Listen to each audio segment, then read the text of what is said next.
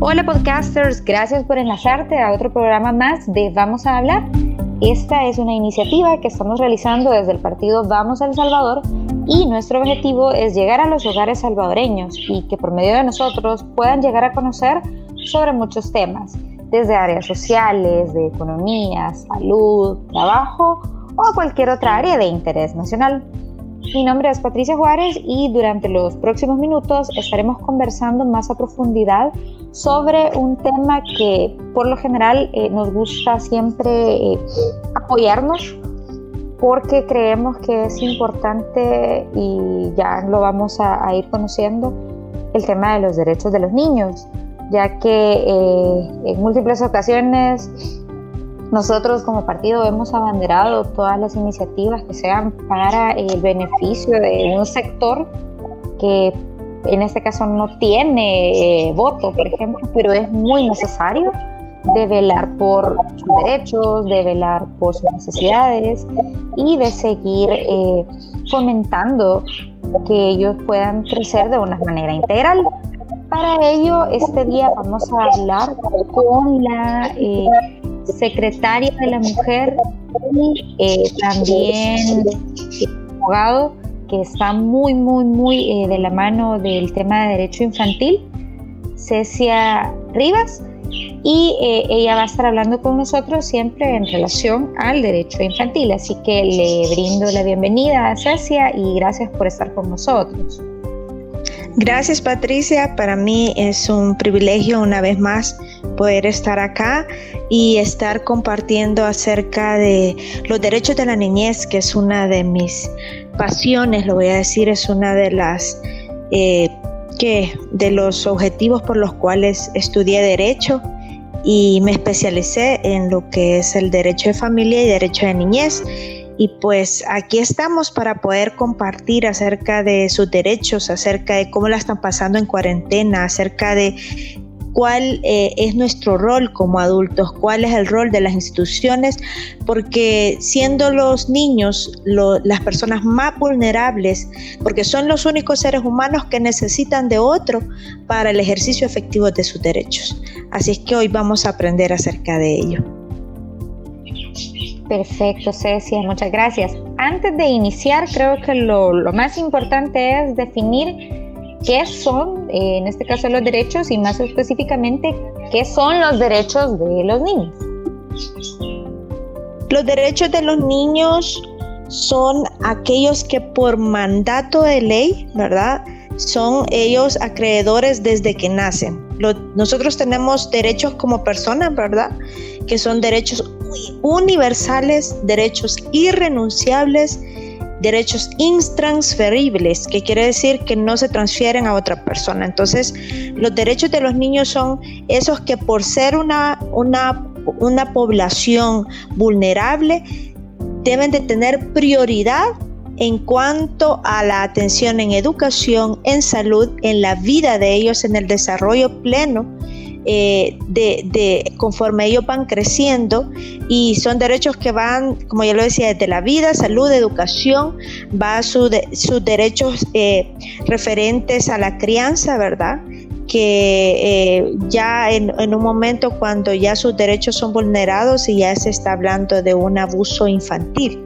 Y en este caso, Cecia, ¿desde cuándo es que se han no, no, no creo que sea la palabra normalizar, sino que ya se tomaron como con importancia los derechos de los niños y si hay algún documento, no sé si mundial o latinoamericano, a donde podamos eh, acudir para conocer más de estos derechos. Sí, Patti, eh, los derechos de los niños surgen y son a partir de la Convención de los Derechos del Niño, que esta convención eh, es algo bien, eh, ¿cómo podríamos decir?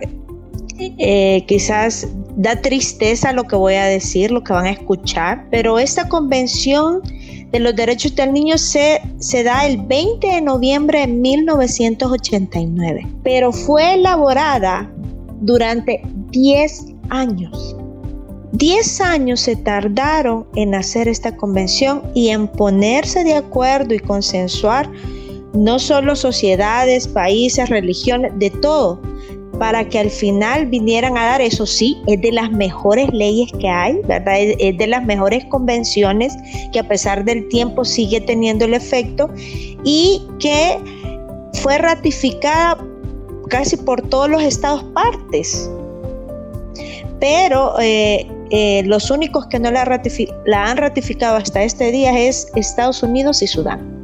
Entonces es es en esta Convención de los Derechos del Niño que surgen los derechos que donde se establecen eh, principios fundamentales que, en los cuales se debe seguir y todos los estados partes se comprometen a cumplir cada uno de los derechos que ahí eh, se concentraron. Y pues nuestro país, ¿verdad?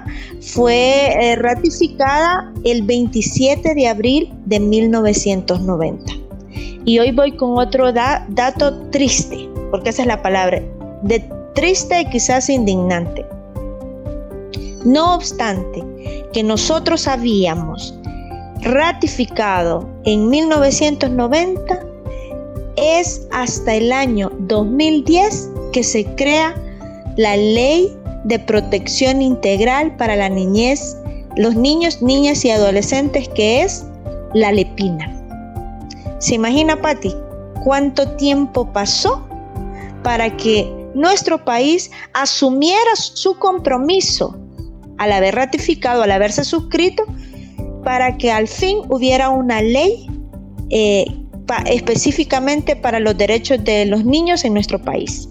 Entonces, decía, prácticamente eh, tenemos una deuda como, como país para poder eh, cuidar a nuestros, a nuestros pequeños, pero me gustaría que tal vez usted nos pueda explicar algunos de los derechos que están contenidos en este caso de, de la lepina y a su criterio cuáles podrían ser aquellos derechos que más se están viendo violentados en, eh, en el país. Sí, y claramente, imagínense, después de, haber, eh, de haberse tardado tanto tiempo en crear una ley especial de niñez, también se tardaron para crear los juzgados que iba, donde iba a ventilarse todos estos derechos de la lepina.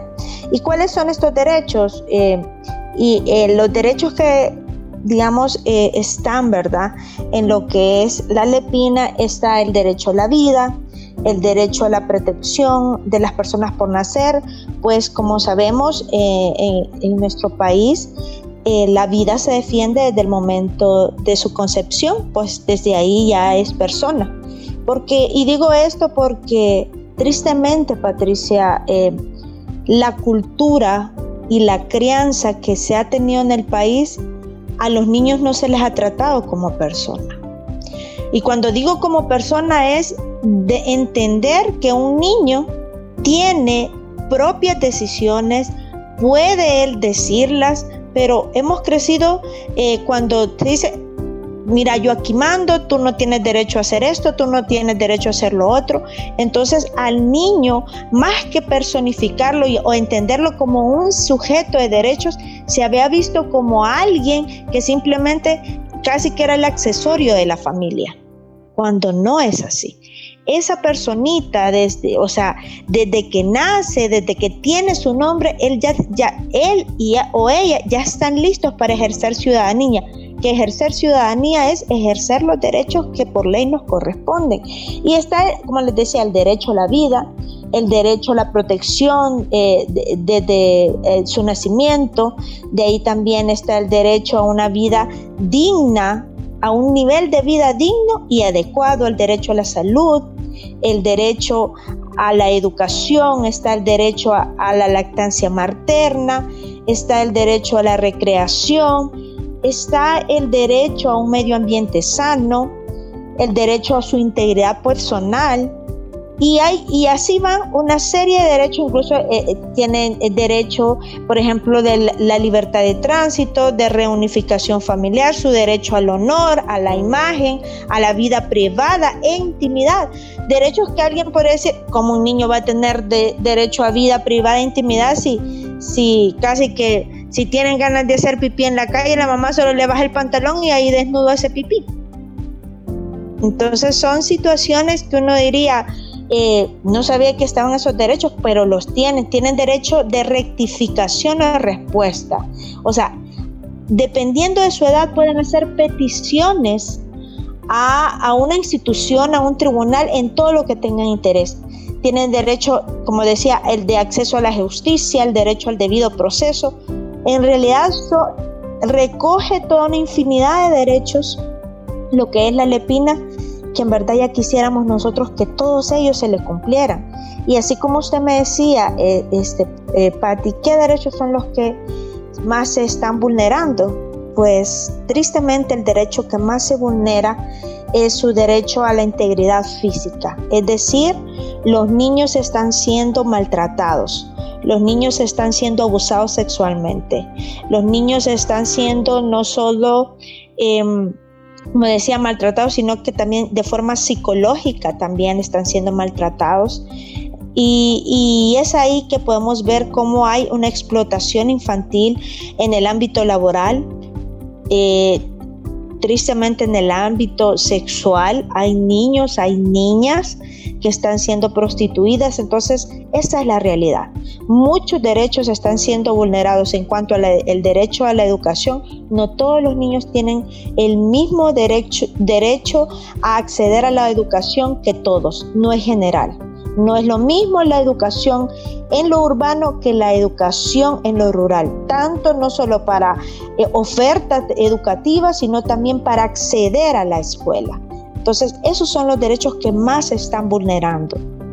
De hecho, Cecia, me quiero detener, eh, ya vamos a seguir con el tema de los derechos, pero eh, habiendo tanta problemática social por todo lo que, lo que usted misma nos está mencionando, sé que, sé que es una pregunta que, que para algunos pueda llegar a ser obvia, pero ¿qué instituciones son las que velan, en este caso, por el cumplimiento y por velar eh, por los derechos de los niños? Porque realmente eh, muchas, muchas familias primero desconocen acerca de los derechos de, de, en este caso de sus hijos, también eh, desconocen de las leyes que los, que los están protegiendo y si no conocen ninguna de estas dos áreas, también eh, no conocen las instituciones.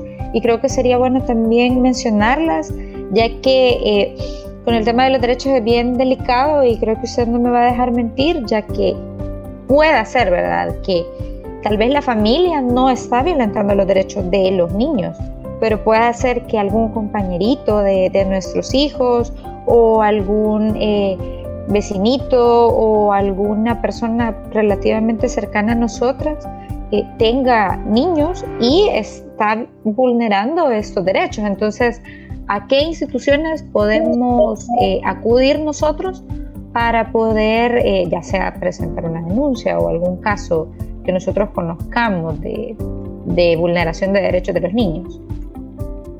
Vaya, las instituciones, ¿verdad? En caso de que haya una vulneración de derechos, si usted escucha que están maltratando a un niño, si usted escucha, eh, eh, digamos, hablando de que sea de padres a hijos, pero si usted está en una posición también como papá o como mamá donde sabe que a su hijo eh, le están vulnerando sus derechos o lo están amenazando, lo están intimidando, lo están manipulando en la escuela, sea por parte del maestro, sea por parte de los compañeros o tiene vecinos, o qué hacer.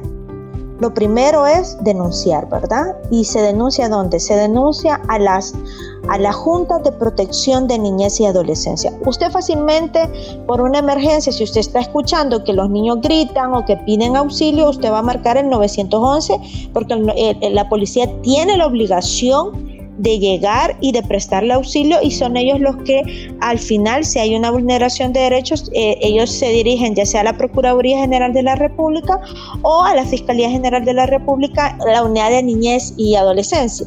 Pero están las juntas de protección de la niñez y adolescencia que están en cada departamento. Ahí eh, usted tiene que llamar, puede hacer una denuncia anónima y, o puede hacer una denuncia personal si no lo hace por teléfono, puede llegar al lugar y ahí hacer la denuncia. Entonces, las juntas de protección son las, las que hacen una investigación, cuentan con todo un, eh, equipo multidisciplinario que hace la investigación acerca de la vulneración de derechos. Ellos tienen la obligación de, investigar y al final dar una resolución acerca de ello. Así que tenemos, como decía, la policía, las juntas de protección, están los juzgados, los juzgados especializados de niñez y adolescencia, que son los que cuando ya se identifica que hay, que sí hay una vulneración de derechos, entonces de lo administrativo se pasa a lo judicial que ya es con consecuencias para quienes infringieron, digamos, esos derechos, son los juzgados especializados. También, ¿dónde puede buscar ayuda? Eh, eh, puede buscar ayuda en instituciones como es la Procuraduría General de la República, quienes por ley les corresponde representar a todos los niños y niñas de la República en caso que hubiera eh, un litigio en, contra de los papás. Ellos tienen esa representación o en caso de que no tuvieran papás, ¿verdad? Este, que puede pasar más que todo en nuestro contexto de violencia en el que vivimos. Entonces, esos son los, los primeros lugares donde se tiene que denunciar, que es, como les decía, eh, las juntas de protección, la policía, marcando el 911, también los juzgados especializados de niñez, también están los juzgados de familia cuando ya también eh, eh, quiere que se dé a conocer y que tenga que ver con ya derechos de familia que se estén ventilando, ¿verdad? También puede ser los juzgados de familia, pero los principales son policía, si es inmediato, si no las juntas de protección de derechos que hay cada una en, en, un departamento. Y quizás este, ya vamos a ver cómo hacemos para que te, de poder brindar los datos de porque habían habilitado ellos un, un número pero no está funcionando. Entonces pero cada junta de protección al menos hoy en cuarentena están de turno están recibiendo llamadas y, este, y también, ¿verdad? Cuando ya se salga de la cuarentena, ellos están obligados a atender toda denuncia, sea anónima o personal, que usted pueda hacer acerca de vulneraciones de derechos de niñez. Perfecto, Cecia. Y de hecho, eh, me surgen algunas preguntas, pero eh, en este caso, primero saber eh, si en este momento nosotros en la cuarentena, eh, porque me, gustaría tener en ese, en ese derecho, sobre todo porque tristemente estamos viendo muchos casos por medio de las redes sociales, por medio de los noticieros y por medio de incluso publicaciones de denuncias eh, ciudadanas, que está ocurriendo mucho el fenómeno de la violencia infantil, sobre todo en esos momentos de cuarentena, ya que hay muchos padres que que no han encontrado, por así decirlo, un método para poder, eh, no, para mí debería ser un, regaño, pero muchos padres por, por ya sea problemas o, o incluso por desquitarse eh, algún momento de, de, enojo, están eh, vulnerando en este caso los derechos de, nuestro, bueno, de los niños, ¿verdad? Entonces, si usted conoce el número o, o qué otro paso podemos seguir, para poder eh, cuidar un poco a, estos, a estos niños? Em, ya encontré los números, entonces se lo voy a decir así de forma pausada porque sí es necesario, es necesario que nosotros asumamos nuestra responsabilidad ante nuestra niñez. Em, si bien los que tenemos hijos, de criarlos con respeto, tratarlos con amor, pero aquellos que, podemos escuchar que están siendo eh, eh, eh, violentados, escuchar que hay un maltrato, entonces no callarnos, sino que denunciar. ¿Y cómo hacerlo? Por ejemplo, les voy a dar ahorita los teléfonos de la Junta de Protección, donde sí contestan. Les digo que sí porque ah, hoy en la cuarentena a mí me tocó que hacer una denuncia anónima y, este, y sí me contestaron, la persona que estaba de turno era la trabajadora social, fue muy amable, así es que los invito a que, a que hagamos nuestra parte. Y pues eh, la Junta de Protección de San Salvador, que en, aquí en San Salvador hay tres números habilitados y son 7844 5302. El 7844 1607 y el 7844 9059. Les repito, los tres números 7844 5302 7844-1607, 7844-9059. Y está el número de Santa Ana, por si hay alguien que nos escucha en Santa Ana, es el 7844-2426. En Aguachapán, todos llevan el 7844. Así es que solo van a notar quizás los cuatro dígitos, ¿verdad? Eh, en Aguachapán es el 3615. En Sonsonate es el 3631. En La Libertad el 1506. En Chalatenango el 1738. En Cuscatlán el 8753. En La Paz el 1845. En Cabañas es el 1685, en San Vicente 5270, en Morazán 5182, en La Unión 6813, en Usulután 7636, en San Miguel 7401. Antes de eso, ¿verdad? Poner el 7844 como se los dije al principio.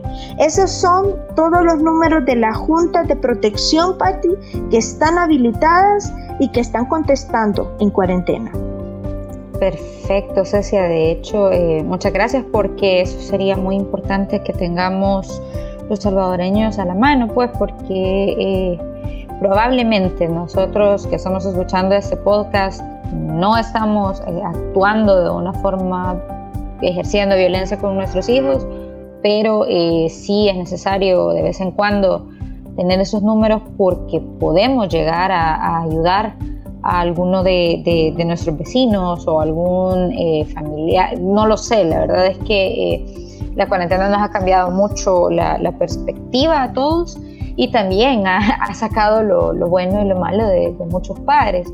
De hecho, Cecia, me gustaría que eh, hiciésemos un podcast solo enfocado en el tema de la violencia infantil, ya que creo que es importante eh, brindar a, nuestros escuches toda esa información de específicamente ese, ese problema y también para que nosotros como padres podamos detectar pues cuando ya llegamos también nosotros a un punto que creíamos que era normal pero ya es una vulneración clara de los derechos de nuestros hijos. No sé si usted nos podría eh, apoyar en una próxima ocasión de un podcast de Vamos a hablar. Con gusto, Patti, con gusto podemos hablar acerca de, de, la crianza respetuosa, que es cómo los padres podemos cambiar nuestros hábitos de crianza y de hablar de la situación alarmante que se ha visto aumentada en este tiempo de pandemia y no solo en nuestro país, sino a nivel mundial, en cuanto al maltrato infantil. Así es que eh, totalmente dispuesta para, para, que podamos hablar acerca de ese tema y podamos sensibilizarnos todos y luchar contra la violencia infantil, eh, todo desde nuestra trinchera, como yo lo digo. Gracias, Cecia. Eh, solo para finalizar el programa, ¿algún mensaje que usted quisiera enviar a nuestros escuchas de una forma un poco breve? Gracias, Patti, me cuesta. Pero nada más recordar que si nosotros la estamos pasando difícil en esta cuarentena, más nuestros hijos, más nuestros niños, hagamos que sea diferente y que sea divertido para ellos. Yo sé que podemos. Muchísimas gracias, Cecia. Y eh, bueno, así finalizamos un programa más de Vamos a hablar. No sin antes recordarles, uno, que vamos a hacer una continuación de este podcast para poder hablar más acerca de la violencia y, en este caso del, buen cuidado de, nuestros hijos en la cuarentena. Y eh, también invitarlos a que por favor sigan las redes sociales del partido Vamos El Salvador. Pueden encontrarnos en Facebook, Twitter e Instagram como arroba El Salvador y además pueden ingresar a las páginas web del partido, sobre todo la de juntos.vamos.org.sb, que ahí estamos incluyendo todas las propuestas que está realizando el partido Vamos en relación al COVID desde reactivaciones económicas, temas de salud, temas también de nuevos mercados en línea y otro tipo de propuestas que siempre estamos eh, incluyendo para el beneficio de los salvadoreños. Nada más eh, cerrar este programa con agradecerles a todos por habernos escuchado en un nuevo podcast de Vamos a hablar y nos sintonizamos en una próxima ocasión.